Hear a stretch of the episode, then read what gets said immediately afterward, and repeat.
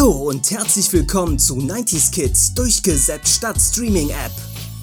Mein Name ist Freddy und an meiner Seite sind heute mal wieder der gute Lars und der gute Thomas. Hallihallo. Hallo. Ich habe schon mal Thomas genannt. ich, nur wenn du böse zu mir bist. Deine Mutter nennt dich Thomas, wenn du irgendwie eine, mit einem Fußball eine Scheibe einschießt. Wahrscheinlich. Ja, das ist Thomas, komm mir ja nicht Ja. nach Hause. Gestern so geschehen. Ah ja. Ja, ja, genau. Er schießt heute noch Scheiben ein, bestimmt. Genau. Ja, ich hoffe, euch geht's gut. Ähm, Ich habe heute ein Thema mitgebracht, wo ich richtig Bock drauf hab. Das war das letzte Mal, äh, glaube ich, waren wir auch in der Konstellation. Das war Jurassic Park, wo ich so richtig heiß auf das Thema war, weil ich da äh, die Filme halt total abhype. Heute geht es um die Mumie. Jo. Ach komm, du hast doch wegen uns immer Bock. Die Konstellation ist doch auch schon. Macht doch Ja, das oder? natürlich auch. Ja, Ja. sicher. Ja, sicher.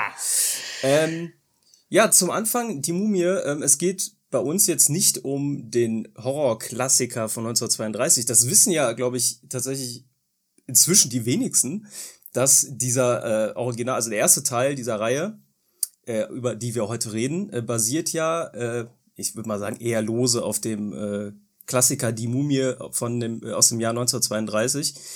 Wohingegen das natürlich eher ein, ein krasser Horrorfilm war oder ein Gruselfilm, äh, würde ich sagen. Und äh, die Mumie-Trilogie, wie wir sie kennen, äh, diese neueren, die halt Ende der 90er äh, gestartet sind, das ist ja eher so eine Abenteuer, Mix aus Abenteuerkomödie und mit Horrorelementen, würde ich sagen. Ähm, Also, also du, du sagst wären, ganz kurz, das Original ist ein klassischer Horrorfilm. Das Original von 1932.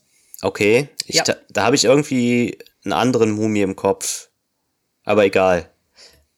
Weil es kam. Oder ist das so ein Abenteuerfilm? Ich habe keine Ahnung. nee, also ich, habe Ich, hab war, ihn ich nie habe nur szenenweise gesehen, an den Film kommt man ja nicht mehr, aber es ist äh, auf jeden Fall schwarz-weiß, was ja logisch für die Zeit ist. Ja. Äh, und ich glaube, es ist so diese klassische Horrorgeschichte mit äh, Genau. Fluch und alle, die da den Sarg mit öffnen, werden halt alle gekillt und äh, der Film, zumindest die Szenen, die ich gesehen habe, man kann ja auf YouTube mal so szenenweise mal reinschauen. Also sind jetzt nicht der Spaßklamauk, den wir jetzt äh, vom ernst. Remaker kennen. Nimmt sich sehr ernst wie alles. Ich glaube, wenn da was lustig war, dann war es ungewollte Komik. Okay, also ich, weiß, ich weiß ich habe ihn nie komplett gesehen. weil ja. ich weiß, dass das, ähm, dass äh, es damals, als die Mumie halt im Kino war, kam auf Kabel 1 mal die Mumie und das war halt ein ganz, ganz, ganz alter Film. Ich meine, er war Mhm. auch tatsächlich schwarz-weiß, ich bin mir nicht ganz sicher, aber der war so langweilig. Also das war so ein Ja, langweiliger. der, der war also- auch nicht besonders gut. Also ich Ja. glaube, dieser Hype um die Mumie, man hat sich halt quasi dieses Grundkonzept genommen und hat daraus dann quasi was ganz Neues erschaffen. ja, Ähm, ähnlich wie es ist ja- wie es dann auch mit dem mit dem Film mit Tom Cruise war. ja, So. da kommen wir ganz am Ende aber zu. ich sag mal so, es zu hat wahrscheinlich seinen Grund, dass der erste Mumie-Teil, also den, den wir besprechen wollen mit Brandon Fraser, dass der auch in den 30ern spielt. Also wahrscheinlich auch in der Zeit, äh, in der der Stimmt. Originale gedreht wurde. Genau, Und demnach ist das ja dann höchstwahrscheinlich diese, äh, sag ich mal, äh, diese Hommage daran, diese Verbeugung. Obwohl ich sagen Genau. muss, ich finde äh, Archäologenfilme mit Nazis oder in den 30ern oder 40ern immer gut. Gut, die Mumie hat jetzt keine Nazis drin gehabt, aber Ja, hätte mich nicht gestört. so- das ist die Zeit Indiana Genau. Jones mäßig so. Genau, genau, wollte ich nämlich gerade sagen, äh, kurz mal zu ein paar Hardfacts. Also die Mumie, äh, der erste Teil ist von 1999. Ähm, dann folgten zwei Fortsetzungen 2001 und 2008. Ähm, Steven Summers äh, ist so quasi der, der Schöpfer dieser neuen Reihe, also hat zumindest die ersten beiden, bei den ersten beiden auch Regie geführt. Und ähm, was du schon angesprochen hattest, halt, ne, das, das ist so ein, so ein beliebter Mix, oder was ich auch schon gesagt habe, aus Abenteuerkomödie und Horrorfilm, im, auch im Fahrwasser von Indiana Jones und äh, dergleichen halt. Ne? Was gab's da noch? Diesen Film mit Michael Douglas und Danny DeVito. Die Jagd nach dem grünen Nove ja, Juwel. genau, diese, diese beiden Filme, ne? so in diesem Stil halt. Ne? Halt, Quartermain zum Beispiel auch. Äh, Und ich muss sagen, ich habe, äh, als ich die Mumie jetzt wieder gesehen habe, den ersten Teil, mich sehr an Uncharted erinnert gefühlt. Also äh, man hat wahrscheinlich diesen Nathan Drake, also in den Spielen zumindest, an äh, äh, Rick O'Connell, also so wie Brandon Fraser hieß, auch angelehnt mit diesem Jeanshemd und mit diesen Patro also Patronengurt und sowas. Also so wie auch in dem Spiel. Also man hat sich da ein bisschen inspirieren lassen, bin ich mir sicher. kommt ja Also- jetzt auch der, äh, Film ins Kino. Ich habe das Spiel leider nie gespielt. Ich auch nicht. Also ich finde, das Spiel hat mehr Ähnlichkeit zu die Mumie von dem Charakter her, mhm. äh, äh, wenn man es Film und Spiel vergleicht, als zu der Uncharted zur Verfilmung. Tom Holland ist für mich kein Nathan Drake, ist aber ein anderes Thema. Aber äh, um, um, das, um auf das Outfit äh, äh, zu kommen, im Prinzip das Outfit, was Dwayne Johnson in jedem zweiten Film trägt. Ja, dann Dwayne Johnson zu. trägt Under Armour und das war's. Also seine Stretch-T-Shirts. Na, na, er muss genau. jetzt T-Shirts. Also dieses dreckige, Be dieses dreckige beige Hemd und dieser, dieses Dschungelflair. Mit den und Schweißflecken, ne? Ja, ja, das ja. ist, das ist, das ist doch klassisch Dwayne Johnson ja. in, in vier verschiedenen Filmen, wo er immer gleich aussieht. Da kommen wir auch noch äh, später zu einem bestimmten Film, aber das ganz am Ende. Ja. Ähm, also erstmal zu die Mumie nochmal zurück. Ähm, also was, was die, diese Filme auch auszeichnet, äh, ist halt neben dem Gruselfaktor. Äh, ich würde mal sagen, aus heutiger Sicht, ich gucke die alle paar Jahre wieder, weil ich die so äh, geil finde, gerade die ersten beiden. Ähm, die sind halt äh, charmant, witzig, auch ein bisschen kitschig. Ich glaube, das gehört dazu. Ähm, und das macht's halt aus, ne? Und vor allem die Charakterkonstellation, zu der wir später noch äh, zu mhm. sprechen kommen. Äh, ich würde mal sagen, wir gehen erstmal die Filme durch, bevor wir zu den Figuren kommen. Ähm, das zunächst natürlich die Mumie von 99 äh, zu nennen, weswegen der jetzt auch noch, weswegen die Reihe jetzt auch noch in die 90s Kids äh, thematisch passt, sonst wäre sie Lücke eigentlich raus. Ja.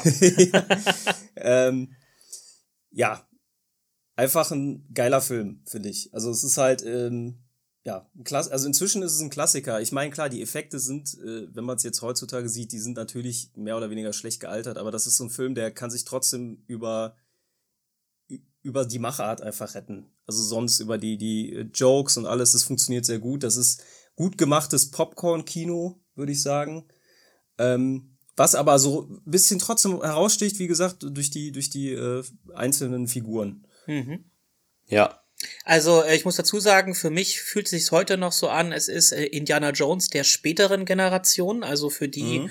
der Tempel des Todes und solche Sachen halt schon zu alt waren oder so. Das ist der Film, den meine Eltern geschaut haben und die Mumie war dann halt das, was die neue Generation dann bekommen hat, weil es halt witziger war es war aber auch stellenweise, also zumindest der erste Teil, wenn wir über den reden, der mhm. war aber auch der gruseligste von allen. Also hier ja, mit diesen Skarabäen, die sich unters Fleisch fressen, solche mhm. Sachen, ja, auch ja. wie der Fluch ausgeübt wurde, das hatte schon was.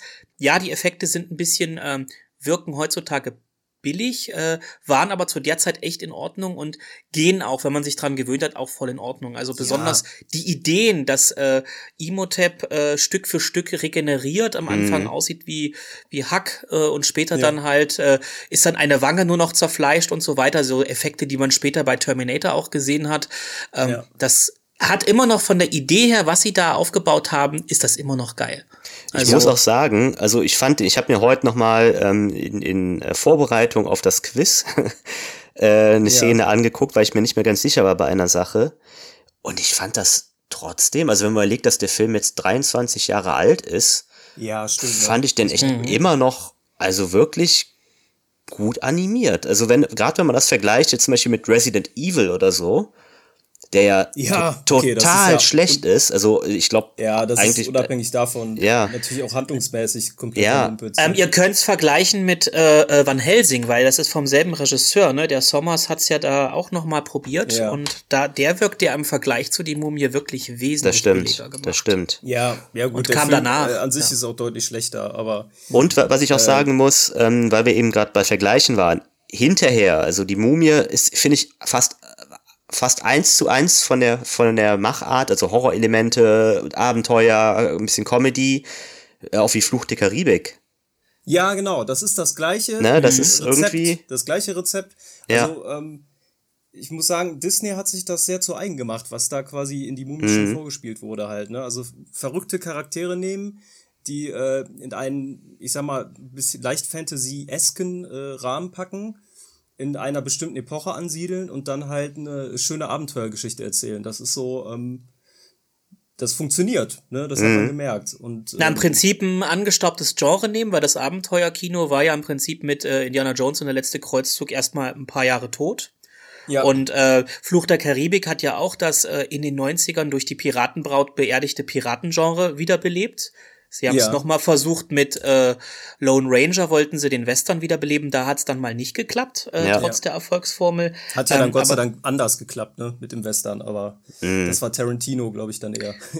ja, eine andere Art von Western. Ja, ja, ja, ja, definitiv. Schwedischer Western. genau. Obwohl ja. auf der Mumie-Box steht FSK 16 und ich habe es jetzt beim Gucken nochmal gemerkt, das ist etwas, das ich jetzt mit äh, einem 11-, 12-Jährigen nicht gucken würde.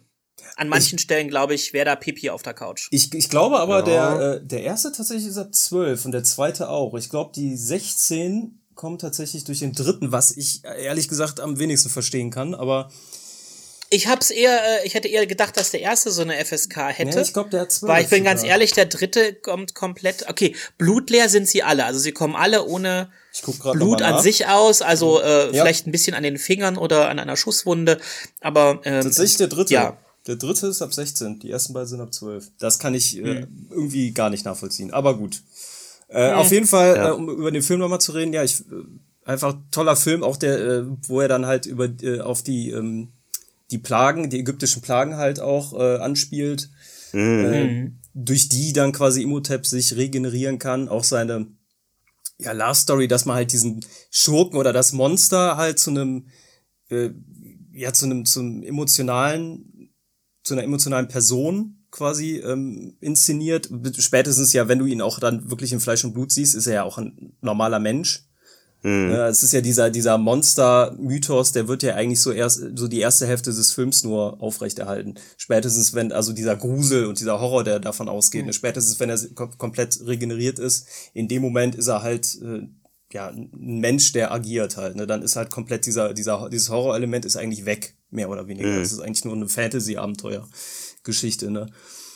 Und ja, ich, geiler Film. Ich erinnere mich halt an 1010 so, ne. Es ist halt die, ja, die ja, Schiffsszene ja. ist halt auch göttlich, wo diese Schlägerei da losgeht, wo dann irgendwie ähm, die ähm, ja diese diese äh, Widerstandskämpfer quasi, die diesen Tempel verteidigen, um halt das drohende Unheil, äh, also mhm. quasi vor der Welt zu schützen, äh, die ja da am Anfang noch quasi duellieren, also sich rivalisieren mit den mit den Abenteurern, die da hinreisen äh, die dann da quasi auf dieses Schiff kommen und äh, das Chaos ausbricht bis hin halt ne, zu dieser ähm, Geschichte um Imhotep.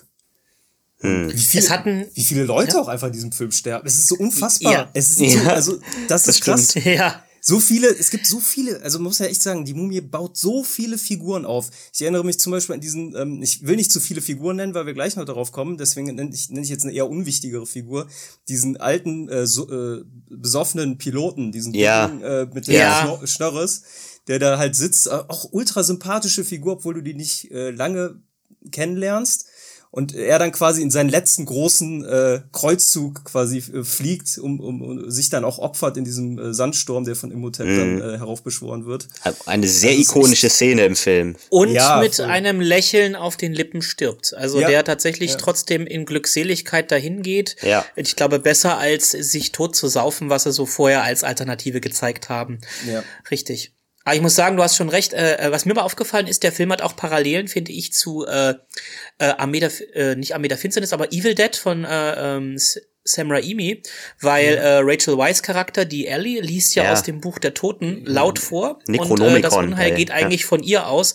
Das Witzige ist tatsächlich, obwohl Brandon Fraser so eine Art liebenswerter Trottel ist, äh, der ganze Mist, der da passiert, ist nie seine Schuld. Ja. er sagt doch immer, tut es nicht, geht da nicht rein, ja. macht das nicht an, liest das nicht vor, aber kein Schwein hört auf ihn, vor allen Dingen seine äh, zukünftige Frau dort nicht. Ja, definitiv. Also er macht eigentlich nur Schadensbegrenzung. Er ist wirklich der Einzige, der äh, sich dran hält, was er sagt und eigentlich nichts dafür kann. Ja. Ja. Mann, cooler Held, ja. Ja, definitiv. Ich kann mich auch noch äh, dran erinnern, äh, ganz am Anfang, als äh, Brandon Fraser äh, praktisch gehängt werden soll und ähm, ja. äh, dann äh, Rachel Weisz mit diesem Typen da verhandelt, dass er doch bitte mitkommt, äh, dass sie ihn braucht für eine Mission. Ja.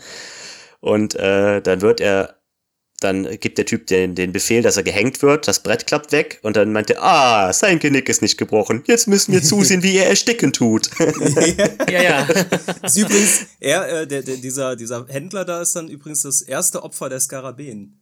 Das weiß ich noch. Ach, stimmt. Ja, ja genau, ja, der, der stimmt. ja mit seinem Messer aus dem Relief raus. Ja, ja. ja. ja. Genau, wo dann John Und das macht dann wenig später auch der Bruder. Genau. Jonathan äh, äh überlebt's dann, weil da ist quasi die gleiche Szene nochmal, ne? Und äh, dann haben ja. sie aber daraus gelernt und können ihn dann retten. Mhm. Ähm, ja. Dann kommen wir doch mal äh, zur Fortsetzung. Die Mumie kehrt zurück. Mhm. Muss ich ja äh, zu Anfang sagen, als, also Kind ist Quatsch, war ich so, ja, ich war schon Kind, jugendlich da in der Zeit. Äh, als Kind war der zweite Teil mein absoluter Favorite. Ich habe den geliebt. Ich habe die Echt? Filme jetzt vor zwei, zwei Jahren, zweieinhalb Jahren nochmal alle drei gesehen. Muss jetzt im Endeffekt sagen, der erste ist schon der bessere Film. Aber ich fand den, ich finde den zweiten trotzdem mega gut. Also gefällt mir halt richtig. Äh, es ist halt auch absolut fantastisch. Ich mag auch halt, dass sie am Ende dann in diesen Dschungel kommen halt, dass du nochmal so ein anderes ja. Element irgendwie hast an, an, an Landschaft. Und auch am Anfang mit London und so. Man merkt, dass sie halt durch den Erfolg wahrscheinlich des ersten Teils nochmal mehr Budget hatten. Das ist ja wahrscheinlich auch der höchst, höher, der höchst budgetierteste von den dreien. Ähm, ja, hat mir sehr gut gefallen. Äh, geile Stunts, coole Ideen, ähm, rundum toller Film. Naja, er macht vieles richtig, aber eine Sache falsch. Und die wäre? Und äh, ja. die wäre, also äh, er ist in allen Belangen besser, auf jeden Fall, aber was er verkackt hat, was er wirklich, wo der Film dann krankt, ist die Endschlacht gegen den Scorpion King.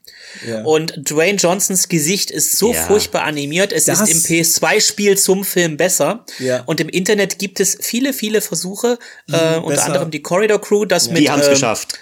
Die haben's mit geschafft. Deepfake so viel besser zu machen, wo ich dachte, äh, Star Wars wurde hinterher äh, verbessert. Macht es doch bitte mit äh, die Macht's bitte auch da. Ja. Release ja. the äh, mhm. Corridor Crew Cut. Also das muss man wirklich sagen. Das, ähm, das haben die ja. ja richtig geil gemacht, ne? Indem die sich mhm. natürlich einfach die das Gesicht von Dwayne Johnson aus Scorpion King ge gerendert haben, wo er ja viel viel öfter zu sehen ist ja. äh, und auch in dem gleichen Look zu sehen ist. Und das haben die wirklich gut hinbekommen. Vor allem in der, in der Originalfassung, wie er einfach so grinst und die sagen, die mhm. zeigen dann auch so bei der Corridor Crew, dass, äh, dass die einfach nur einen Mundwinkel so hochgezogen haben, der Rest des Gesichts sich einfach gar nicht bewegt. Ja. Das ist halt so. Aber es war, ja. Die Gesichtsanimation war furchtbar und ja. das hat für mich dieses Vieh an Bedrohlichkeit komplett kaputt gemacht. Hier hätte ja. man lieber mit, entweder mit Schatten arbeiten sollen oder ihn komplett als Skorpion. Oder, was ich nie verstanden habe, wenn du ihn nur vom Gesicht her siehst, warum hat man nicht Dwayne Johnson genommen? Also, ja. Man hätte ihn ja. nur so filmen müssen, weil äh, Oberkörper und Kopf waren doch ganz normal. Genau, ja. und aus, dann aus Totalen das, irgendwie die Animation und dann halt in den Nahschüssen genau. irgendwie ihn dann halt als. Ja. Als das wäre doch auch billiger gewesen. Billiger mhm. und besser. Mhm. Also ja. da war man aber wahrscheinlich äh, zu der Zeit von Practical Effects so weit weg, dass man gar nicht mehr auf die Idee kommt, das äh, äh bei Nahaufnahmen so zu machen. Ja. Furchtbar. Ja. Aber da merkst du halt den, den, die große Diskrepanz zwischen halt, ne, wenn eine Mumie kannst du halt gut animieren, die noch halb äh, fertig ist und wenn ja. es aber äh, um Gesichter geht, da hat halt, haben die letzten 20 Jahre tatsächlich äh, wurde ein Riesenfortschritt gemacht, ne? Also ja. wobei das heutzutage auch immer noch schwierig ist, ne? Also ich erinnere an, an ähm, äh, an Luke Skywalker Luke, auch in der Mandalorian-Serie, man hat's gesehen. Ja. Genau, und war schon seitdem, gut, aber man hat's seit, noch genau, gesehen. Genau, seitdem sie den Deepfake-Artist äh, haben, sieht's ja deutlich besser aus bei denen. Hm. Ähm, ja, ist halt ein schwieriges Thema. Ne? Also ich erinnere mich auch, dass Imhotep äh, immer in dieser Übergangsphase, weißt du, der, der hat sich ja beim im zweiten Teil, glaube ich, auch nochmal ganz am Anfang, aber relativ schnell ja. dann regeneriert. Du siehst immer in dieser Übergangsphase, wo er dann kurz davor ist, wieder Mensch zu werden und er erste menschliche, ähm, ich sag mal, Züge? Teile, Züge äh, quasi wieder in seinem Gesicht auftauchen. Das ist, sieht auch noch nicht sieht auch nicht besonders dolle aus, ne? Aber das, das ist ja zum Glück nur relativ kurz. Das ist im ersten Teil, erinnere mich, da muss ich immer dran denken. Da ist er, ich glaube, da saugt er auch irgendjemanden aus oder so, ne? Halt wieder ja. so halb Mensch. Und da ist halt die eine Gesichtshälfte halt wirklich, also wie Two-Face so ein bisschen. Und mhm, dann merkst du halt, mhm. er sagt, er redet halt irgendwie, er sagt irgendwas mit Axonamun und ähm, ja und der und der der Kiefer, der bewegt sich so voll extrem. Also das ist eigentlich mhm. total unnatürlich. Da muss ich immer dran denken, wenn ich an die Mumie, Stimmt, an die Mumie ja. denke. Aber cool war der ein äh, war die Einstellung dann, wo dieser Skarabäus äh, äh, über die Wange krabbelt, in seinen äh, in das Loch in der Wange reinkrabbelt ja. und in dem Moment beißt ja. er drauf und zerkaut den ja, auch noch. Ja, das ja. Ist die geil. Idee war cool, das war nochmal so ein bisschen widerlich. Äh, aber man hat, wenn er sich bewegt hat, hat das Loch in der Wange sich leicht mitbewegt, so als ob es nicht an immer derselben Stelle auf der Wange war. Dass das so, so ein bisschen wirkte es, als ob, ob das über ihm schwebt, so ein bisschen. Also, mhm. das war halt die Zeit, ne, 2001. Ja, Tommy, du hast ihn nur einmal gesehen, ne? Äh, ich glaube, ich, ich glaube, ich habe ihn zweimal gesehen, aber ja, ich bin da, ich glaube, das habe ich bei vielen Filmen, ich glaube, ich habe es auch mhm. hier im, im, Podcast schon ein paar Mal erwähnt. Das erste Mal habe ich den, glaube ich, gesehen an einem Sonntagabend, bevor ich irgendeine Französisch-Klausur am nächsten Tag geschrieben habe. Und oh. da hast du nicht viel aufgepasst. Ja, und weiß ich nicht, solche Filme sind bei mir generell immer ganz unten.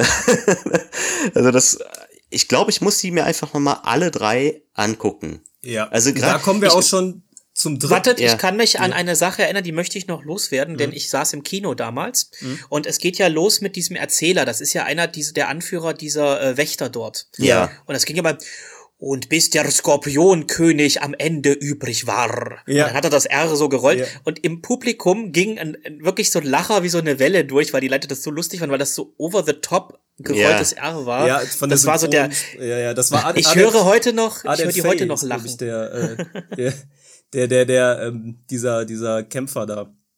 Ist, glaube ja. ich, der Erzähler, ne? Immer genau. am Anfang gewesen, ja. Der Skorpionkönig Der Skorpion, ja, ja. Ja. Jetzt kannst du zum dritten. Okay. äh, ja, genau, dann kommen wir äh, zum dritten Teil. Der kam etwas später raus, 2008, und äh, hat eine ganz andere Handlung. Ich will gar nicht so viel spoilern, weil äh, Tommy den noch nicht gesehen hat. Ja. Deswegen reden wir relativ ja. oberflächlich mal über diesen Film und äh, gehen mal vielleicht nicht auf einzelne Szenen ein oder auf, auf das Ende. Ähm, guck ihn dir auf jeden Fall an, Tommy. Du hast ihn seit zehn mm. Jahren, glaube ich, im DVD-Regal stehen, ne? Der, Ach, länger. Da entschuldige ich mich nicht für Spoiler, wenn jemand einen 13 Jahre alten Film, den er selber 10 Jahre ja. ja. nicht geguckt hat, da habe ich keinerlei Mitleid mehr. Die Titanic geht unter, tut mir leid. Was? Ja. Ähm, ja. Also, äh, ich sag mal so, ich finde den unterhaltsam. Ich habe ja. den damals im Kino gesehen, das war so äh, der erste von den drei, den ich im Kino gesehen habe und mhm. fand den ähm, solide. Das ist eine, also ich finde der ähm, gerade, also einfach um diese Reihe zu vollenden, es, ist, es wird zwar jetzt nochmal ein komplett anderes, andere Welt aufgemacht. Ähm, ja, aber dadurch, dass du die Charaktere schon kennst, funktioniert der auch durchaus gut. Er ist halt so ein bisschen am Ende, finde ich, geht alles ein bisschen schnell. Und äh, ich fand den Drachenkaiser, also dafür, dass jetzt dann doch mal so viel Zeit vergangen ist, fand ich den teilweise nicht besser animiert als äh, den Imhotep damals. Ähm, insgesamt merkst du aber schon, dass die Effekte sich natürlich äh, verbessert haben. Ich will jetzt, wie gesagt, ich will nicht spoilern, aber die Kreatur, die am Ende auftaucht, die ist schon sehr, sehr gut gemacht. Hm. Ähm, ja, also äh, nach den ersten beiden Teilen war ja so ein bisschen die Story auch durch. Also den äh, Imhotep und die, äh, die diese ägyptische äh, Mythologie irgendwie nochmal für, für einen dritten Film aufzu brühen, glaube ich, wäre jetzt auch too much gewesen. Deswegen fand ich das erfrischend. Äh, ich fand es cool, dass die alten Figuren wieder aufgetaucht sind. Also die, das Dreiergespann zumindest, was, über das wir nachher auch noch reden werden. Und ja, also ist auf jeden Fall der schwächste von den dreien, aber durchaus also, sehenswert. Ich sag mal so, ne? Die haben ja ähm, mit Scorpion King dann Spin-off gemacht. Kommen ich, wir später zu. Kommen wir später ja, zu. aber aber ich finde, man hätte natürlich, man, das wäre eigentlich die Möglichkeit gewesen, das erste Mal so eine Art Universum aufzubauen, auf die anderen Götter mhm. einzugehen. Ne? Die Emotep-Reihe. Ja, also irgendwie ja. so so äh, Egyptian Gods oder irgendwie keine Ahnung, ne? Keine, irgendwie sowas. Gods of äh, Egypt, das wäre eine gute Idee. Also Scorpion King kann wiederkommen. Scorpion King kann wiederkommen. The Rock ist ja jetzt noch krasser definiert als äh, dort zu der Zeit. Das stimmt, das ja. Das heißen. Der kann vor lauter Kraft kaum noch laufen.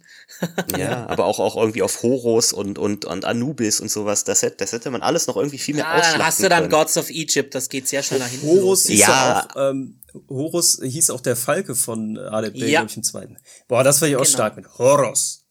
Und dann fliegt er ja. weg und wird einfach erschossen. ja, das ist der, der Hedwig-Moment. Oh, äh, da fallen mir auch noch äh, beim zweiten, sorry, ganz kurz noch die, diese Affen ein in dem Dschungel. Ja, diese, die waren Mumienaffen. Die haben mich so ein bisschen erinnert an äh, diese kleinen äh, Gegner in Diablo 2, die man auf der Ebene zuhauf hatte, so kleine Goblins oder was das waren. Ja. Und äh, von den Geräuschen, die sie gemacht haben und so weiter äh, und vom Nervigkeitsfaktor haben die mich daran volle Kanne erinnert. Die waren also, aber auch irgendwie schlecht animiert, oder? Die waren wirklich schlecht animiert, meine ich mich Nee, nee, die gingen. Also man hat den, man okay. hat, man hat es gut hingekriegt, dass man die auch äh, am Anfang wenig gesehen hat. Da wurden die Leute ja einfach nur ins hohe Gras gezogen und weg waren sie. So Jurassic Ja. Park lässt grüßen. Ja, so die Raptoren-Szene, ja. Ja. fällt mir da ein. Was fand ich gut, weil man am Anfang wusste man nicht, was ist denn jetzt los? Ja. Und die Nahaufnahme mit dem einen Vieh, das war, glaube ich, auch irgendwie eine Puppe oder irgendwas, die da in dem Baumstamm drin ist, wo der eine immer näher rangeht und guckt. Und ich dachte mir, ach komm, jetzt erschreckt mich schon, erschreckt mich endlich. Ja, ja. Da hat man schon drauf gewartet. Also ja. Aber um zum dritten zu kommen, äh, Ja. ich finde, äh, dass äh, die Veränderung des Settings fand ich gut. Mhm. Ähm, zumal man auch die Schauspieler dafür hatte. Also ich habe ja vergessen, längst vergessen, ähm, dass da Michelle Yeoh auch mitspielt. Mhm. Und äh, Jet Li am Anfang hat auch ziemlich viele Kampfszenen, also wo man ihn als Kaiser zeigt und da gibt's dann so Attentäter, ist ja alles noch die Exposition. Und wo ich dachte, das geht auch als dieser Wuxia-Film voll in Ordnung. Also, ne, wie man diese Filme damals, äh, wie Tiger and Dragon oder so, äh, schöne Kampfchoreografien, weil Jet Li kann's auch. Und hätte man das gegen Ende auch so gemacht, dass er die Leute so mit seinen Kicks und so weiter bearbeitet hätte, statt Feuer zu schießen oder was auch immer, dann hätte man noch ein bisschen mehr rausholen können aus dem Film. Der auch sehr kurz war. Der ging, glaube ich, 108 Minuten, der Rest war bei 124. Ja, ja. Also man hat ja. gemerkt, ich sag so, was, schon vorbei? Ja, ja. Mhm. Das Ähm, ging mir auch, also ich- das ist ja oft, was ja bei Filmen auch manchmal auch hätte eine halbe Stunde auch weniger sein können. Bei dem hatte ich eher das Gefühl, da haben mir jetzt irgendwie 20, 30 Minuten noch gefehlt zum Ende hin. Ja. Ja, weil sie haben im Prinzip, äh, waren sie auch nicht an vielen Orten. Sie waren ja am Anfang, glaube ich, äh, äh, in London oder so, dann sind sie schnell nach äh, China, dann in Ja. dieses Casino, dann sind sie auch schon äh, äh, in China direkt dort äh, im Tempel und dann war's das. Mehr Schauplätze gibt's im Grunde im Groben nicht. Ja. Also man hätte eigentlich viel mehr ausholen können.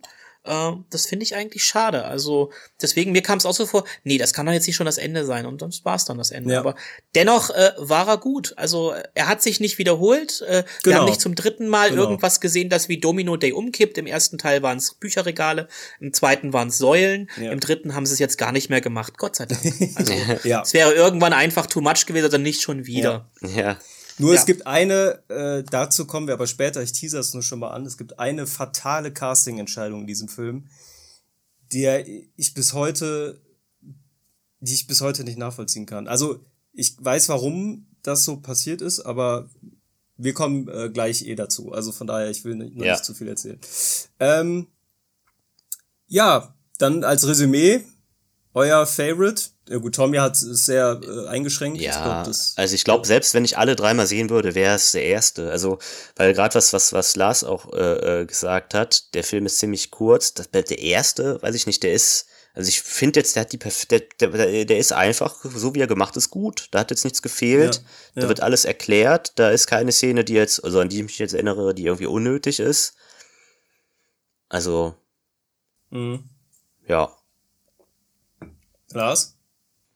Äh, ich muss sagen, ich finde den zweiten am besten, aus mehreren Gründen. Nicht bloß wegen The Rock. Ich als Wrestling-Fan fand, ne, das hat seine Karriere auf jeden Fall zu dem gemacht, was es Ja, heute ist. definitiv. definitiv. Ähm, sonst gäbe es auch den Scorpion King an sich nicht. Ähm, ich fand aber auch gut, dass man Imhotep als Charakter weiterentwickelt hat, dass diese Geschichte mit Anxunamun und hier darf ich ja spoilern, hoffe ich. Ja. Äh, hier gibt's ja das, äh, wo er diese Menschlichkeit bekommt am Ende. Äh, äh, Ellie rettet äh, äh, Rick äh, aus dieser Ivy. Spalte Ivy. dort, Ivy, Ja. genau.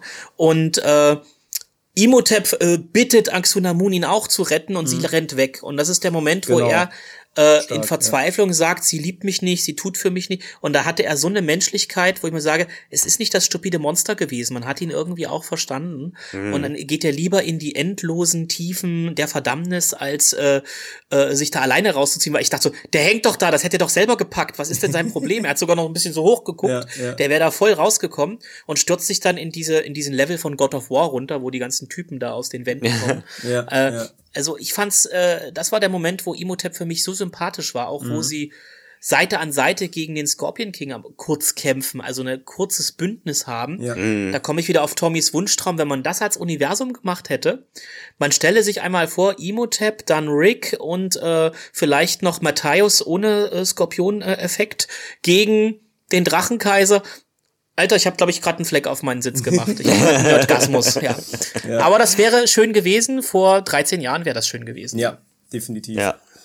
Ähm, ja, bei mir ist, Und deiner? ich muss tatsächlich sagen, jetzt, je länger wir darüber reden, bin ich, tendiere ich auch fast wieder zu die Mumie kehrt zurück. Ähm, ich kann mich nicht richtig entscheiden. Ich finde die Mumie 1 auch stark. Ist vielleicht auch als Film der stärkste von den dreien. Ich persönlich finde aber, die Mumie kehrt zurück hat auch so viele Highlights und ähm, also ich, keine Ahnung, der, der, der, das ist für mich der perfekte Unterhaltungsfilm. Keine Ahnung. Also ich, ich würde fast sogar auch auf die Mumie 2 wieder schwenken. Ich finde den super. Aus allen genannten Gründen. Ich will mich auch gar nicht ja. mehr wiederholen, ähm, weil ich ja da auch wieder tausend Szenen im Kopf habe. Und wie gesagt, diese Dschungel-Situation mhm. äh, auch am Ende ist halt auch einfach mega witzig und ähm, ja. Aber wie gesagt, das ist ein Kopf-an-Kopf-Rennen. Das ist, wird sich wahrscheinlich bei mir auch dann, auch wenn ich sie jetzt nochmal gucke, wieder ändern und keine Ahnung. Mhm. Na, auch die, die Sache mit Evie, dass sie diese Flashbacks hat, dass sie äh, im Prinzip die reinkarnierte Tochter von äh, dem Pharao ist, ja, zum Beispiel. Ja. Also, dass das im Prinzip andere Blickwinkel erlaubt, dass man den ersten Teil oder Sachen aus dem ersten Teil nochmal mit ihren Augen sieht, aus ihren Blickwinkeln ja. heraus. Und deshalb sind die ersten beiden Teile wirklich so untrennbar miteinander verbunden. Die kannst du back-to-back -back gucken. Ja. Und dann kannst du 13 Jahre lang warten und dann kannst du einen dritten gucken, ja. alles gut. Aber ja. die ersten beiden kannst du an einem Abend in einem Ritt gucken und dann macht das alles Sinn. Ja, also, ja definitiv. Sehe ich genauso. Ähm, ja, dann kommen wir doch mal zu dem, äh, was die Filme auch mit so außergewöhnlich macht, und zwar den Figuren. Weil ich finde, für eine Abenteuerreihe haben, haben, ist die Mumie fast schon die Reihe mit den interessantesten Figurenensemble. Ähm, da haben wir zum Anfang natürlich Rick O'Connell, gespielt von Brandon Fraser, mhm. den wir jetzt schon öfter angesprochen haben, ist so der klassische Held, aber auch halt ein Held, der Ecken und Kanten hat und auch halt Jokes sich für die für die Gags äh, nicht zu schade ist halt, ne?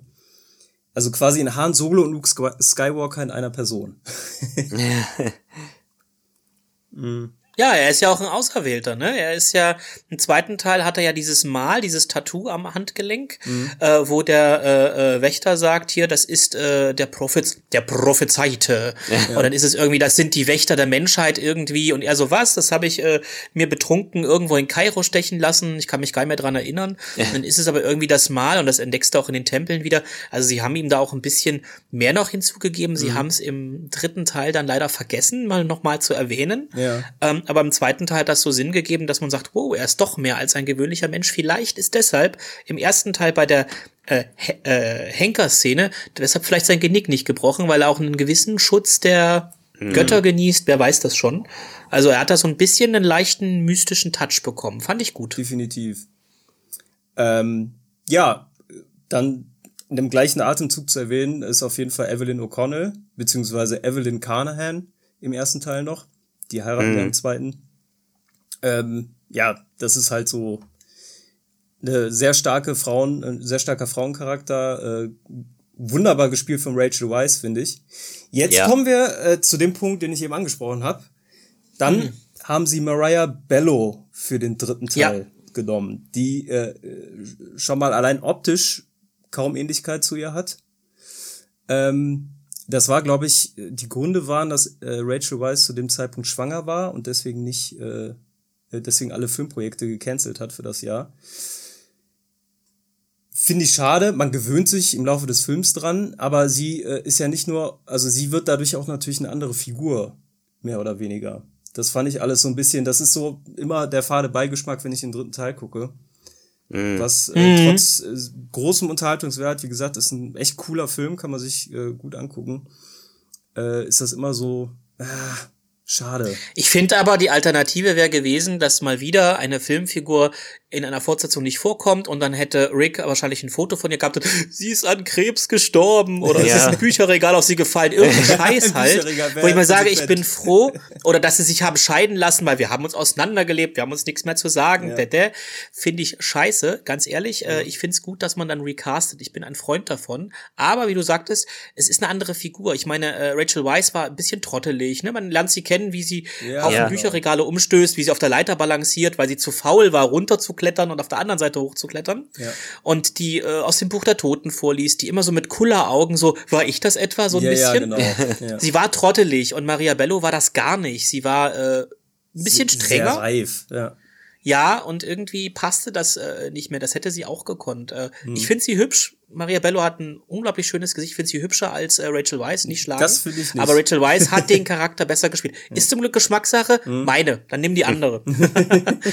Aber ich muss sagen, wie du schon sagtest, wenn der Charakter auch komplett anders äh, dargestellt wird, Mhm. mh, obwohl sie ja als Schauspielerin oder auch der Regisseur muss drauf achten, aber es war auch ein anderer Regisseur leider. Ja, äh, da muss ja. Regisseur und Schauspielerin drauf achten, wie war die Figur bis dahin und es gibt zwei Filme, die zeigen, wie ist sie so drauf gewesen. Genau.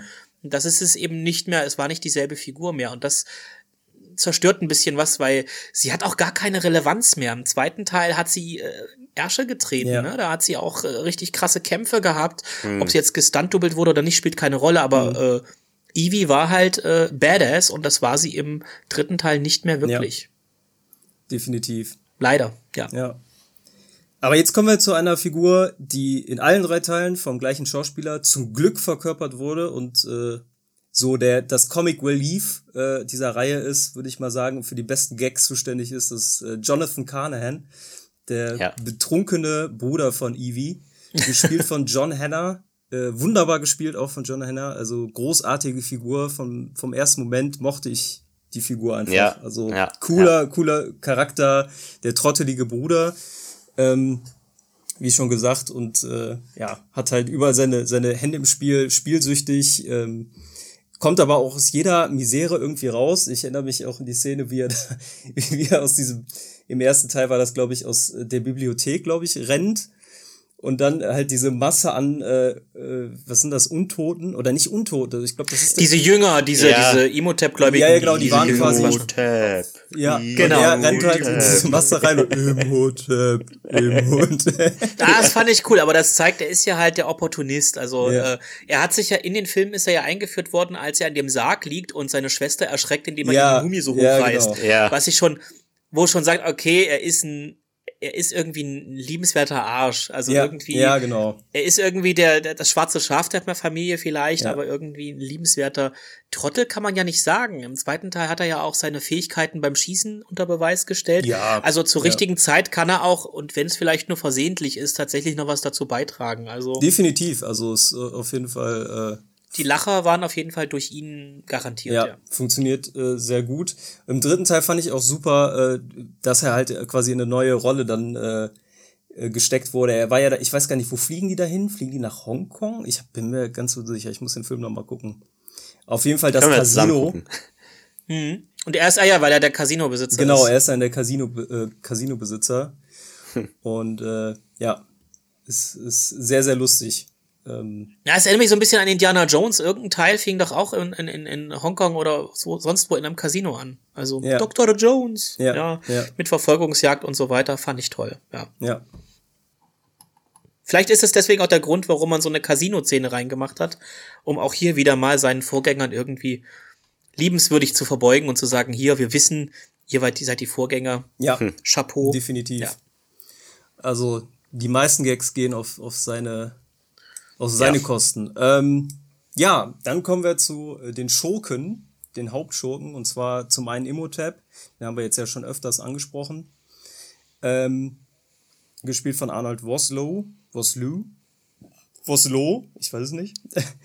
äh, ja, ist halt ein sehr äh, vielschichtiger Schurke, würde ich mal sagen. Also funktioniert wunderbar. Auch gerade im Zusammenspiel kann ich jetzt mal auch schon äh, vorwegnehmen mit seiner ähm, Lebens- und Leidensgefährtin Angsuna Moon, gespielt von Patri Patricia Velasquez, ähm, die ja quasi äh, diese Liebesgeschichte wird, äh, baut ja quasi komplett diese ersten beiden Teile ähm, auf. Und, äh, Wobei ich sie irgendwie Obwohl ich es blöd Ja, sie fand, weil, weil. Rachel Weisz, nee, nee, Ja. Rachel Weisz war ja die reinkarnierte Tochter, Die Tochter, des Pharaos, ja, genau. hatte aber ein anderes Aussehen. Sie, äh, äh, Angsunamuns Reinkarnation sah aus wie Angsunamun und irgendwie haben sich nicht mal die Mühe gemacht, dass es eine andere war, die sich dann erinnert, dass sie mal sie war. Also irgendwie war es dann eine 1 zu 1 Nachfahren, hat man nie wirklich erklärt, wer sie eigentlich ist. Ja. Also, also jetzt diese Frau im zweiten Teil, wer sie jetzt war, das war ein bisschen schade. Weil die Original Angsunamun wurde ja, äh, ich glaube, warte mal, die ist doch auch wieder getötet worden. Irgendwas war doch da, die ist doch auch. Im ersten Teil meinst Die du? konnte nicht wiederbelebt werden, ne, weil dann der Zauber Ja, unterbrochen wurde, ja. irgendwas war. Ja. Und dann haut ja ihr, ihre flatterhafte Geistergestalt dann ins Nichts ab. Mhm. Aber äh, man hatte, hätte man irgendwie erklären können, dass sie wirklich eine Nachfahrin ist, irgendein bisschen Motivation, also als Person, ich weiß nicht, wie, als welche Rolle sie aufgeführt wird, diese Velasquez, aber äh, das ging unter. Also da haben sie sich ja gar Mhm. ja, keinen Gedanken die, ich fand drum die auch gemacht. insgesamt irgendwie leider ein bisschen äh, eindimensional äh, Ja. geschrieben, aber Sehr war Ich fand schön, dass sie nackt war, also ne, mit der Bemalung und so. Ich so, holala. Ja, 2008, Alter. äh, 2001, da war ich noch in dem Alter für sowas. Okay. ja. ähm, ja, dann äh, Jet Li als Drachenkaiser ist so dann der, der Hauptschurke im dritten Teil. Fand ich, wie gesagt, sehr gut besetzt, sehr hochkarätig besetzt vor allem. Ähm, war sehr überraschend, dass, dass äh, die dann für den dritten Teil nochmal so jemanden aus der Schublade ziehen. Ähm, hat eine schöne Exposition, wie du schon eben auch äh, erwähnt hast, ne? Ist sehr detailliert, gerade am Anfang. Und ähm, ja, danach, ja, also kommt nicht an Imhotep ran, finde ich, aber ist, ist, ne, ist, ne, ist ein solider Schurke. Kann man machen. Also ich hätte mir gewünscht, sie hätten ihm ein bisschen Hintergrundgeschichte gegeben, gerade wenn man so chinesische Feldherren sonst in diesem Genre sieht, Ja. äh, dann sind es immer irgendwie, auch wenn es irgendwie Arschlöcher und machthungrige äh, Despoten waren, waren sie alle meistens belesen, gebildet, äh, haben irgendwie Blumengestecke gebastelt und irgendwie getöpfert, irgendwas Ja. oder ein Instrument gespielt, irgendwas, wo man gesehen hat, Mensch, wie facettenreich die doch sind, dass die Kunst des Krieges auf so vielen Ebenen stattfindet. Mhm. Und er war einfach nur, ich will die Welt beherrschen und das war seine Motivation und nix weiter. Ja. Das war ein bisschen schade. Also Ja. gerade da hätte man ein bisschen mehr machen können. Also ein bisschen was Geistreiches rein. Bei Imhotep halt die Liebe als Motivation, bei ihm vielleicht, warum nicht, äh, dass ein Reich äh, unter einer Sonne vielleicht auch ewigen Frieden für alle bedeuten kann. Irgendwas Philosophisches. Ja. Wo es Irgendwie auch- irgendein Glückskekskram hätte reingehört. Wo sie das Ja. gut gemacht haben, halt bei, äh, zuletzt bei Shang-Chi zum Beispiel. ja, Ja, Das war sowas. Sehr, sehr gelungen. Der ja. Mandarin, sowas äh, wie den Mandarin schaffen. Jemand, den man, Ja. wo man es hasst, dass man ihn sogar mag. Ja. Verdammt, warum finde ich ihn nett? Ich will nicht zur Ja, ja, bösen genau. Seite Er war ein gehören. Genau so. War, war ein bisschen eindimensional. Ne? Auch. Ja. Also war halt eine Terrakotta-Figur. Ja, im Prinzip ja. ja. Aber das fand ich ganz witzig gemacht, dass sie da irgendwie diese Terrakotta-Armee irgendwie dann noch eingebaut haben. Auch die chinesische Mauer, er hat sie ja bauen lassen. Ja. Auf den, äh, auf den Leichnam seiner Feinde, die dann auch als Armee wieder beweckt werden. Also viele Details äh, finde ich schön, wie sie das mit eingebaut haben, so die Ja. chinesische Geschichte ein bisschen. Hm. Definitiv. Deswegen, da hätte ein bisschen was. Ich nehme mal an, die wollten auch so ein bisschen den chinesischen Markt ab, abklopfen, ob das auch hinhaut, Mhm. weil Jet Li ist der Superstar. Also in China gibt's glaube ich, keinen, der den nicht kennt. ja. Ja, Also der hatte zu der Zeit, war der schon längst top, äh, äh, in 80ern schon. Also und von daher, äh, der hat schon alles erreicht und äh, für den chinesischen Markt nur ihn aufs Plakat zu hämmern, hätte schon voll gereicht. Michelle Yeoh noch dazu, das ist ja fast das gleiche nochmal äh, vom Popularitätsgrad her. Sie hat mehr Tiefe. Na, er Ja. leider nicht. Ja, stimmt. Ähm, ja, dann kommen wir doch noch mal zu ein paar Nebenfiguren. Ähm, da gibt's zum einen Ardet Bay, gespielt von Odette Fair, der halt in äh, den ersten beiden Filmen äh, auch eine coole Rolle hat. Auch so, ja, so ein Everybody's Darling. Jeder will so sein wie Ardet Bay. so, Er hat das Wallner Haar. ja, ja, halt, so, äh, ja, auch dieser, dieser, ja, dieser mutige Krieger halt, ne, so exotischer Krieger. Ähm, ja, war interess sehr interessante Figur, cool, ähm, cool gemacht. Ähm, ich erinnere mich daran, dass Obwohl mich interessiert hätte, ob er unsterblich war. Also irgendwie, ob er halt nicht gealtert ist, wie lange es diesen Orden schon gibt. Da hätte man vielleicht auch in dem möglichen, im dritten Teil vielleicht irgendwas mit ihm machen können, keine Ahnung. Oder Spin-off. Tommy, Spin-off mit Ja. mit ihm. Ja, ja, genau, hätte man da auch noch machen können, das stimmt. Ja, ich glaube, also dieser Orden, äh, klar, der Orden, den gibt's schon länger, aber ich glaube, er ist, ist ein Mensch. Also ich glaube nicht, dass er unsterblich war. Er hat ja dann äh, in dem zweiten Teil hat er ja dann quasi die äh, mit seinen äh, Männern quasi die diesen diesen Kampf gegen die äh, Anubis-Krieger. Anubis-Krieger, ja. Und das war hammerhart, oder? Ich meine, die haben mit Mühe und Not diese Typen alle platt gemacht. Auf einmal bebt die Sanderde und auf einmal noch am, am. Horizont Milliarden wahrscheinlich. Ja. Ähm, und die wussten, okay, wir sind am Arsch. Und äh, er hätte jetzt einfach sagen können, okay, setzen wir uns hin, lassen das über uns ergehen. Und er so, wir kämpfen nochmal und Ja. wenn wir sterben, scheißegal, für Königreich und Vaterland, was weiß ich. Äh, toll. Also es war so ein heroischer Moment und Gott sei Dank, sie haben es überstanden. Ja, Yes. ja aber auch nur, weil die natürlich schön. dann zusammen zerfallen sind. Ja, aber man, manchmal muss man auch mal gecheatet. Glück haben. Man hat mal Glück, man hat mal Gandhi. Ja. Das ist halt so. Ähm, ja, dann gibt's noch Alex O'Connell. Das ist der Sohn ähm, der O'Connells, äh, tritt im zweiten Teil zum ersten Mal auf, äh, als Kind, äh, gespielt von Freddie Both. Und im dritten Teil dann als Erwachsener, gespielt von Luke Ford. Ähm, fand ich, mag ja, ich bin ja manchmal nicht so ein Fan von so, ähm, äh, so, so, so Kindern, die so ein bisschen trotzig sind in Filmen und so. Ich wollte gerade sagen, Kinder heißen die, wenn du das Wort gerade nennst. Das heißt Kinder. äh, Kinder.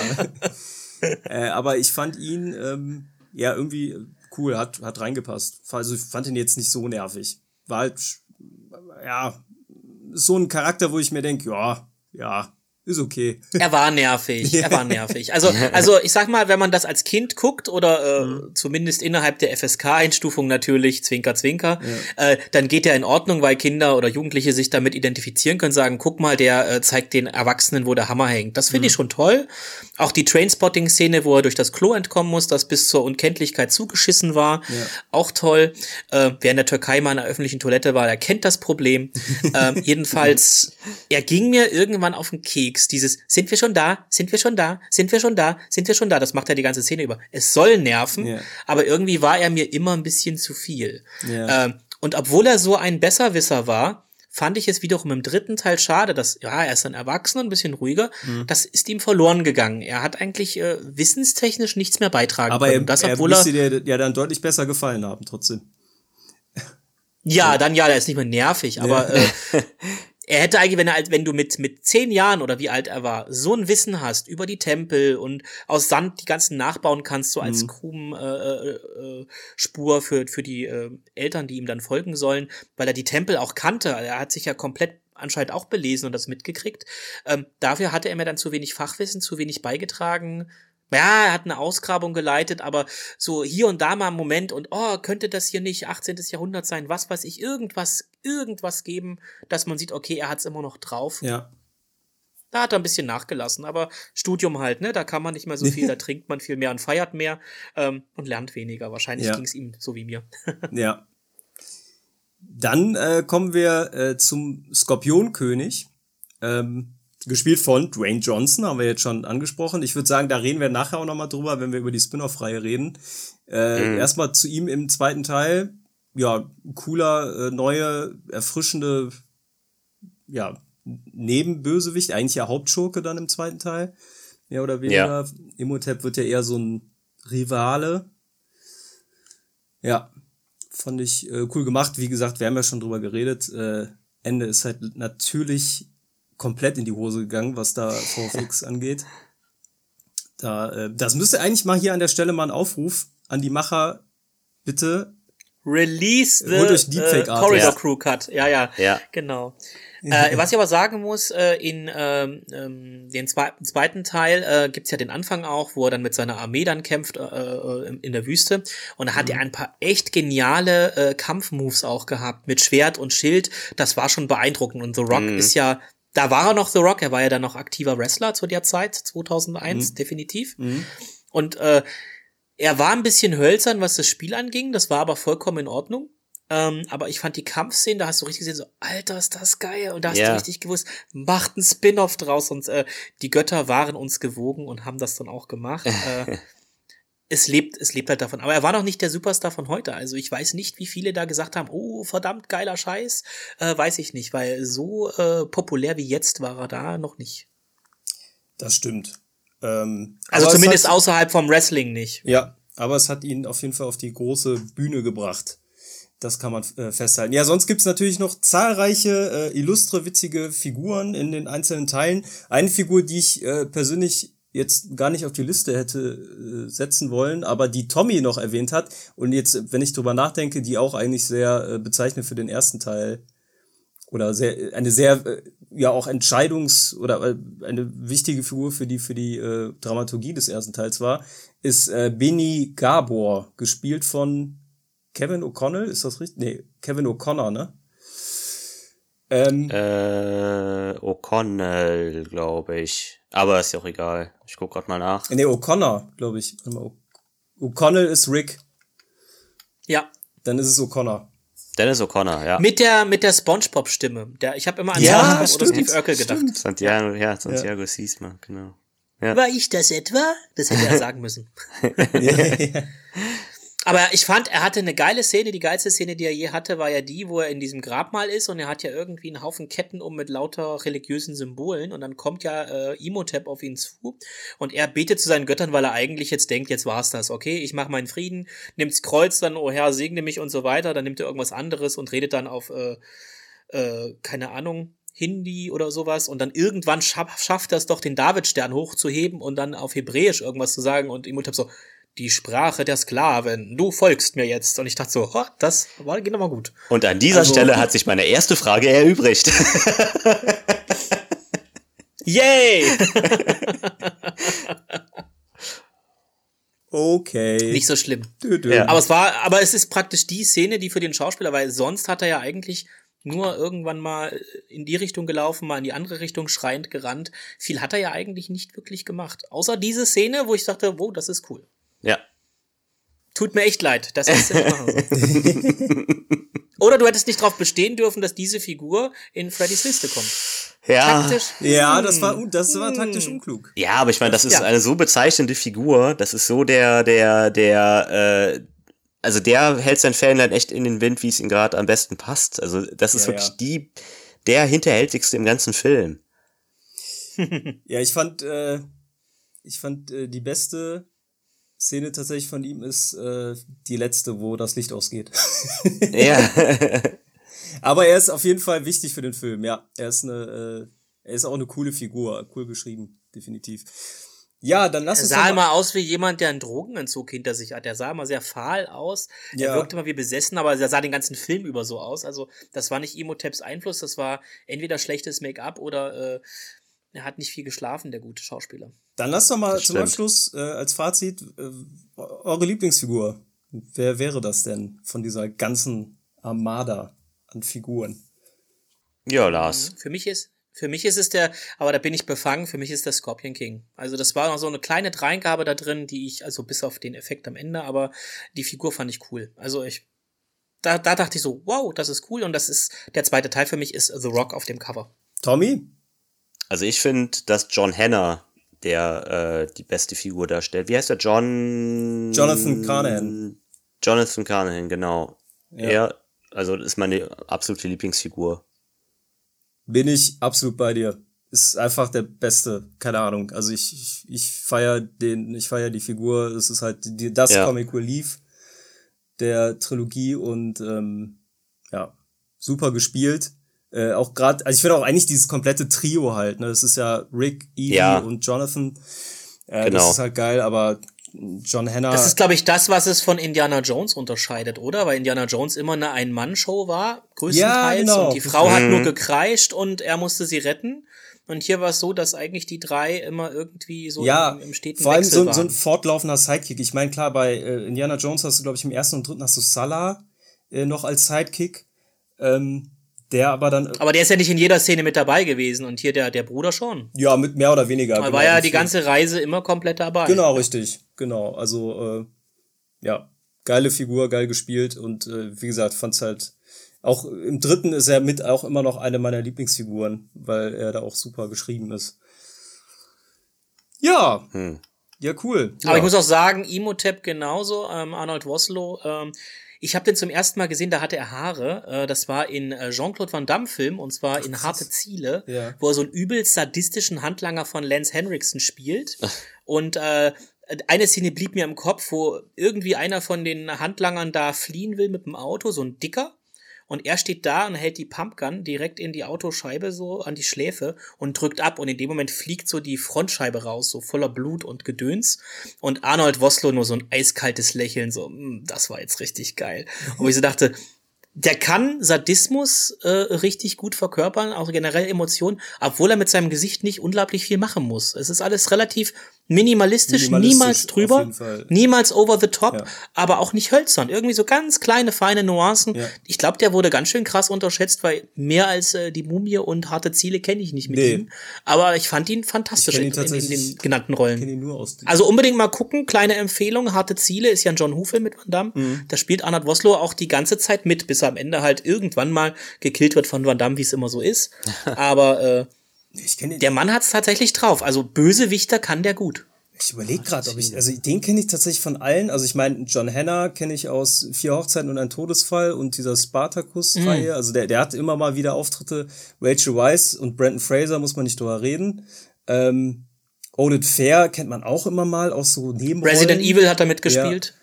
Aber äh, Arnold Vosloo, Nee, sagt mir jetzt auch nichts. Also, irgendwie, der ist irgendwie äh, bei mir nur so abgespeichert. Witzigerweise. Ja. Nicht. Aber selbst das, aber wie gesagt, in der Rolle als, als Imhotep auf jeden Fall, äh, dieses, wirklich dieses kleine, äh, nuancierte Spiel, das fand ich schon äh, für einen Bösewicht ganz super. gut. Und das hat man am Anfang gesagt, dass er dadurch äh, nicht dieses stupide Monster war. Dieses lauft weg, da kommt er und er redet nicht, sondern der dem auch so ein bisschen Tiefe verliehen hat. Und das Weshalb halt der erste Teil durch den zweiten Teil auch nochmal aufgewertet wird, weil man dieses Hintergrundwissen dann hat, was da eigentlich passiert mit ihm. So, ja, dann würde ich sagen, kommen wir jetzt mal äh, zur Fragerunde. Äh, und zwar in der Ja. letzten Folge hat der gute Tommy verloren. leider, ähm, ja. Also wir haben jetzt noch vier Fragen, so wie ich das verstanden habe. Ne? Genau. Ich meine, ich könnte jetzt waren es noch, nur noch vier. ich könnte mir jetzt noch. Kannst die erste, äh, ja noch, erste kannst du ja. ja noch mal vorlesen, einfach, dass es noch mal jeder gehört hat. Genau, ich lese sie einfach nochmal vor. Erste Frage. Als Benny zum ersten Mal der Mumie begegnet, will er sich mit Gebeten auf verschiedenen Sprachen retten, was ihm mit der Sprache der Sklaven, in Anführungszeichen, wie die Mumie sie nennt, auch gelingt.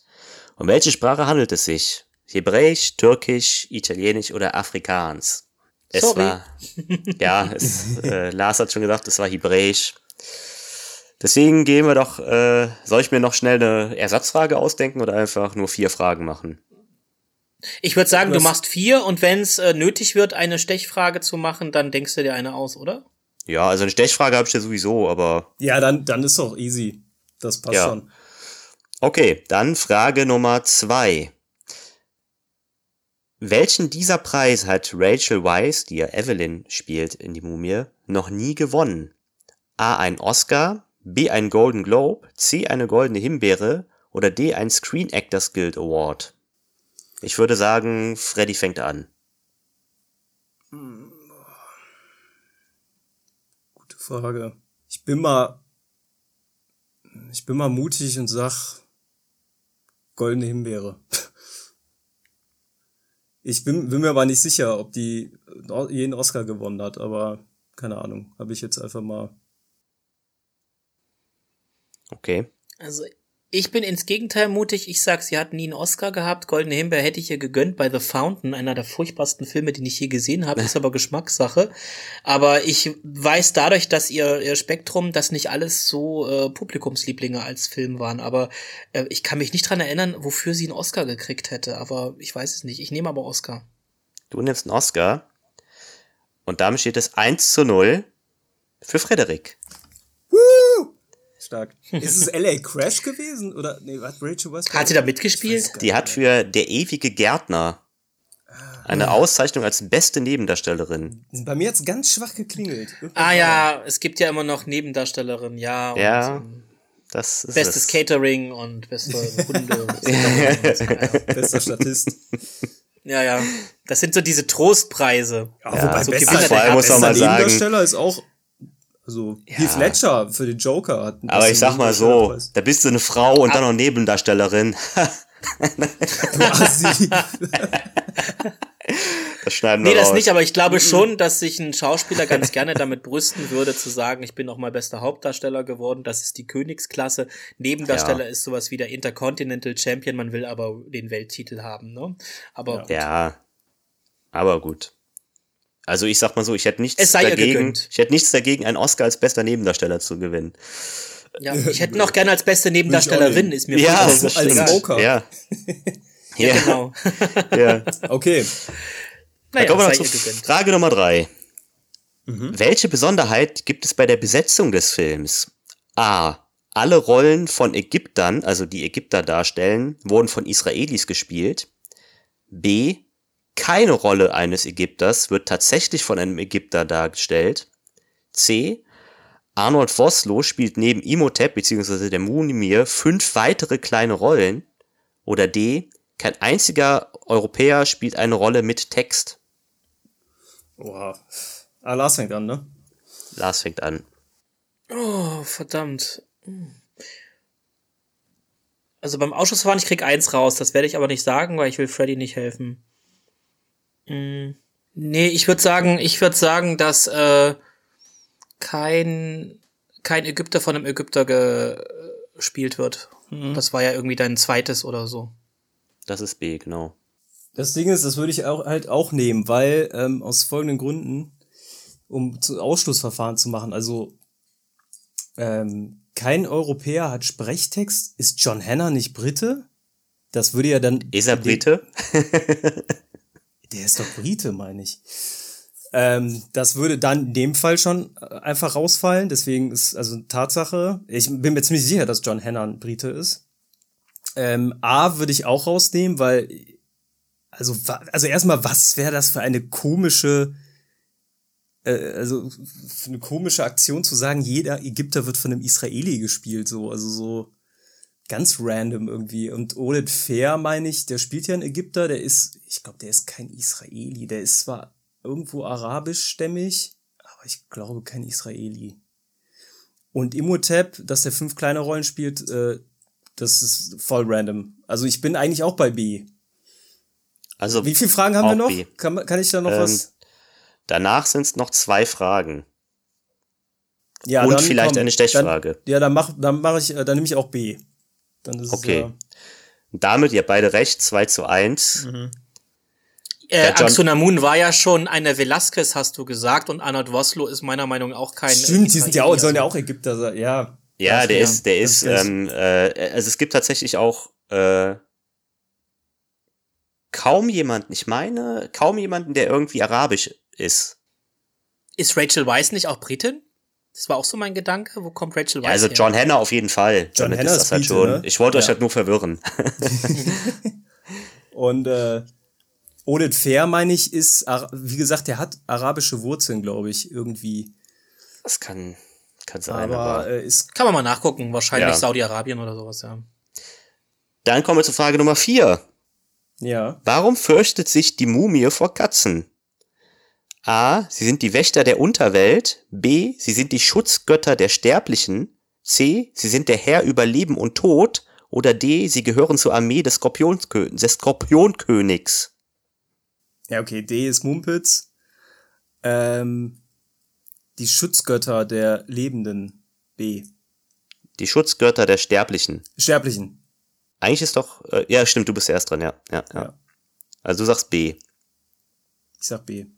Ich sag A. Die Wächter der Unterwelt. Mhm. Damit steht es 3 zu 1 für Lars. Für mich. Sie sind. Oder du meinst 2 zu 2? nur recht. Nee, äh, die sind, es ist die, die Wächter der Unterwelt. Dann steht 2 steht 2 zu 2. 2 zu 2, ich hatte doch die erste richtig. Ach, hat sie erste ja. richtig? Oh. er hat die erste richtig, ah, die stimmt. zweite haben wir ja, beide sorry. richtig und jetzt habe ich eine alleine richtig. Ja, zwei, Ach, zwei. scheiße, ich, ich hatte doch so, sie sind die Wächter der Unterwelt. Da hatte ich noch im Kopf, aber dann dachte ich, Schutzgötter ja. der Sterblichen hört sich auch gut an. Ah, es hätte auch der Lebenden sein können. Er hat auch immer gern der Lebenden. Ja, ja. Ah. ah. Aber ich finde Skorpionkönig, so Kitty-König, äh, Kitty-King wäre auch lustig. Halb Mensch, halb Perser. Ja. und jetzt kommt's. Also. Jetzt kommt die entscheidende Frage. Es kann sein, dass es schon mal erwähnt wurde, aber ich stelle diese Frage trotzdem. In welchem Jahrzehnt spielt der Film? A in den 1920ern, B 30ern, C 50ern oder D 60ern? Ja. Ja, Lars fängt an. 30er. Ja, also es ist jetzt, ich könnte jetzt natürlich auch Spannung machen, aber es sind die 30er. Und ihr liegt beide falsch, es Ach, sind die 20er. Die 20er, fuck! Ah, ja. ich dachte irgendwie in den 30ern. Fuck. es sind die 20 Stimmt, das ist, das ist. Okay. Es sind die dem 20 Krass, aber trotzdem unentschieden. Jetzt Ja. muss man noch eine Frage. Ja, jetzt aber äh, endlich mal wieder eine Sti äh, Hätte ich das Maul gehalten, ich hätte mit Hebräisch, hätte ich dich beerdigt, Mann. Nee, Hebräisch tatsächlich, das, das, das wusste ich tatsächlich auch noch. Also das, wo er dann Ja. so hochhängt und dann alle, alle Sprachen nennt. Naja. Also es sind die Mich würde 20er. interessieren, ob das jemand mal übersetzt hat, was er eigentlich wirklich sagt. Ob es wirklich äh, religiöse Schutzformeln sind, also irgendwelche Gebete, oder ob das wie bei Iron Man so ist, dass eigentlich im Prinzip das zwar eine Originalsprache ist, aber eigentlich Quatsch. Weil in Iron Man wurde ja auch irgendeine Bergdialekt aus Iran gesprochen und da haben sie eigentlich verraten, Tony Stark wird eine Maschine bauen und wird zum Iron Man, bla bla, wenn man sich's übersetzt. Ach echt? Ja, Das- die haben den Plot des Films in der Sprache verraten, weil die aber eh keiner spricht, hat's ja keiner mitgekriegt. Deswegen wäre es lustig, wenn er dann sagt, äh, wenn er dann irgendwie auch irgendwas anderes sagt, als man denkt. Ja, Aber Hebräisch sprechen wahrscheinlich dann zumindest in Israel ein paar Leute. das stimmt. Also, Ja. ich habe dir Zeit dann- gekauft, Tommy. Wie sieht's aus? Ja, also, also ja, ich habe ja eine Schätzfrage habe ich, also kein Problem. Ich würde sagen, es kommt auch direkt die Schätzfrage, ist ja. Ja, hau Mhm. raus. Ja, klar. Ist ja unentschieden. Äh, Schreibt ihr mir dann jeweils per, per WhatsApp eine private Nachricht? Ja. Okay. Oh, warte mal. Und zwar ist die Frage ganz einfach: Wie viele Einwohner hat Ägypten? Okay, ich google erstmal. Nein, ich, ich zeig das Handy sogar. Äh, warte mal, Tommy. Okay. Ich weiß nicht, ob es zu wenig ist.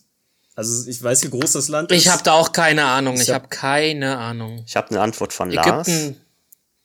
Ägypten Ja, ich war kann- nie so mein. Traumziel. Ich glaube, es ist viel zu Okay. wenig. Glaube ich auch.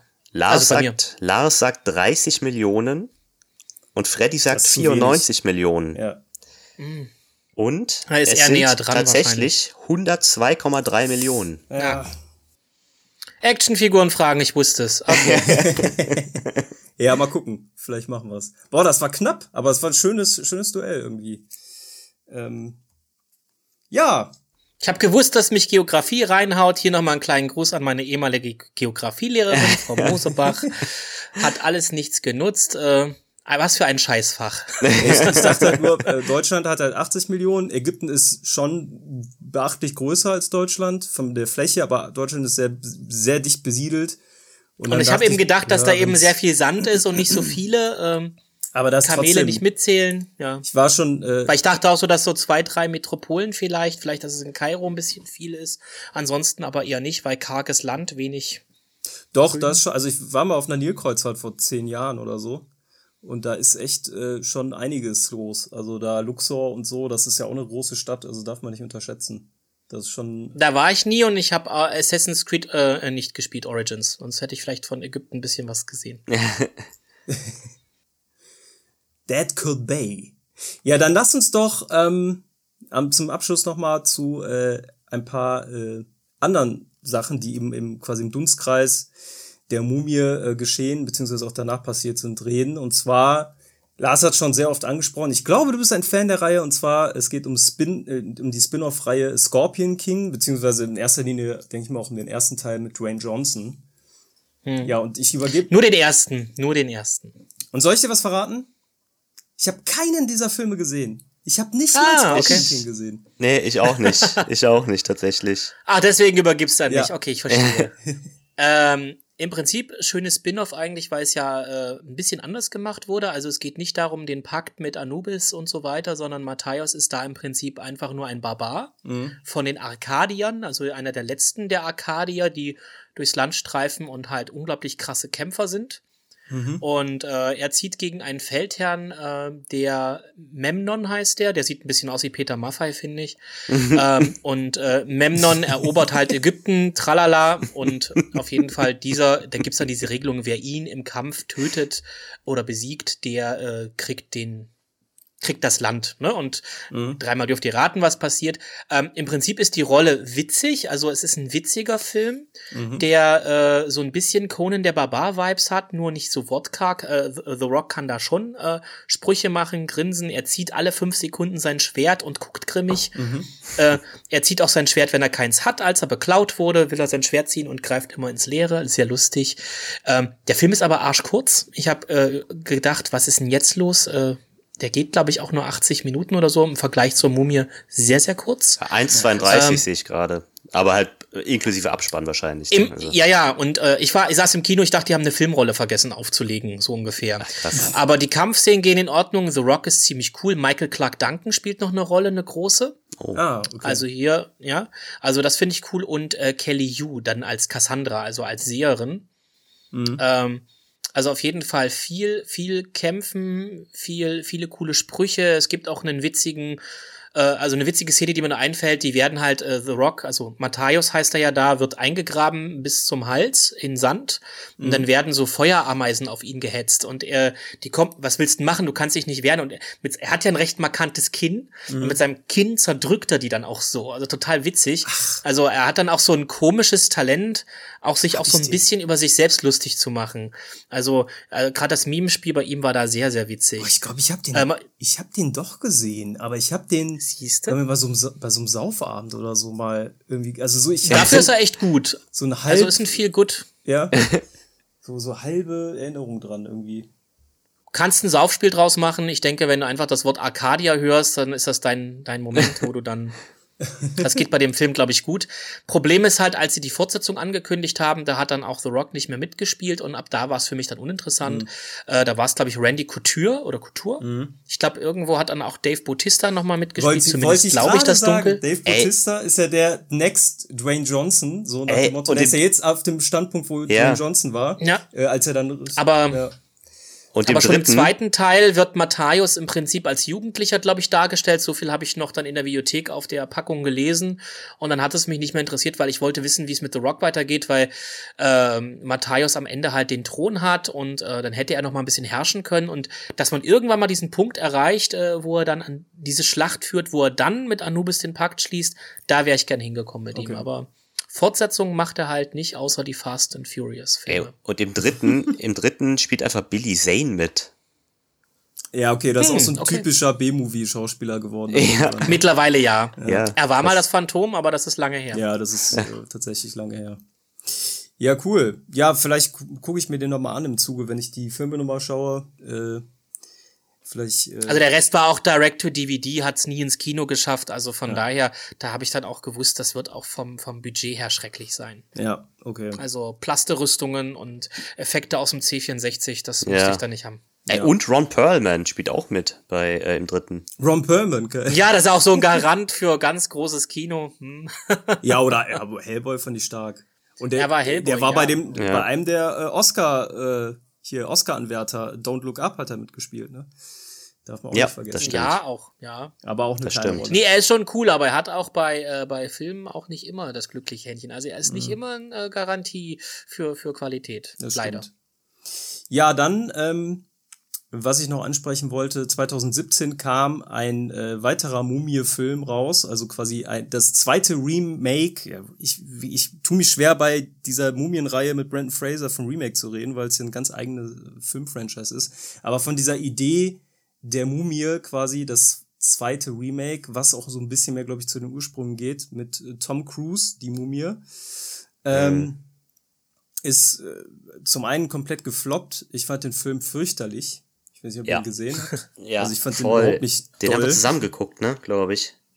Ja? Kann sein. Cool, ich fand, ich fand ihn gar nicht so schlecht. Aber hm. wahrscheinlich liegt es daran, dass er im Vorfeld sehr runtergemacht wurde. Und wenn ein Film so schlecht im Vorfeld geredet wird und man sieht ihn dann und erwartet auch was, hm. was in einen, seinen eigenen Augen furchtbar schlecht wird, ähm, ich fand den, ich habe ihn zweimal bisher gesehen und ich dachte mir, eigentlich hätte ich gern mehr davon gesehen. Also wieder, es ist wieder so ein heikles Thema, aber da denke mhm. ich mir mhm. auch so, die haben die Mumie auch wieder nur als Frau besetzt, um, um sie als Frau zu besetzen.